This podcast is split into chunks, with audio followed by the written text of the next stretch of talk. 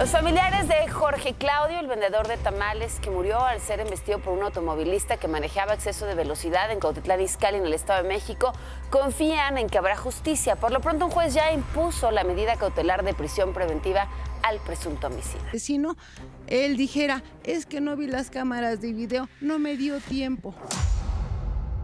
Tranquilidad y consuelo vive en la familia de Jorge Claudio López luego de que fue detenido Ken N quien el pasado 24 de diciembre atropelló a Jorge Claudio cuando vendía tamales en el municipio de Cuautitlán Izcalli, en el Estado de México, y había quedado inicialmente en libertad. Me da mucha felicidad de que ya lo detuvieron, me sentí muy feliz y vamos a seguir peleando para que se haga más justicia.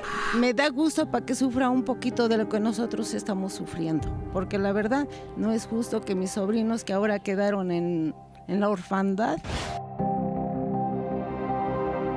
al presunto responsable se le había acusado de homicidio culposo, pero tras varios días de protestas se reclasificó el delito con dolo eventual, por lo que fue detenido. Gracias a los policías que y al señor que se encarga de estar monitoreando las cámaras, porque él sí cumplía con su trabajo, con su obligación, porque siguió al asesino hasta donde iba. En la primera audiencia se indicó que Ken de Omar N. seguirá su proceso en reclusión. Hay que seguir luchando para que también no salga mmm, antes de la cárcel.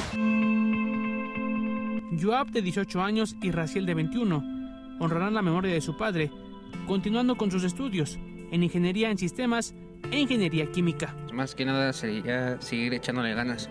Como yo y mi hermano estamos estudiando toda la universidad, hay que echarle ganas y seguir en el puesto de los tamales de mi papá. Pero sí me gustaría una beca para poder pagar mis estudios y no estar tan preocupado todavía trabajando o viendo qué días no voy a poder ir a la universidad o así.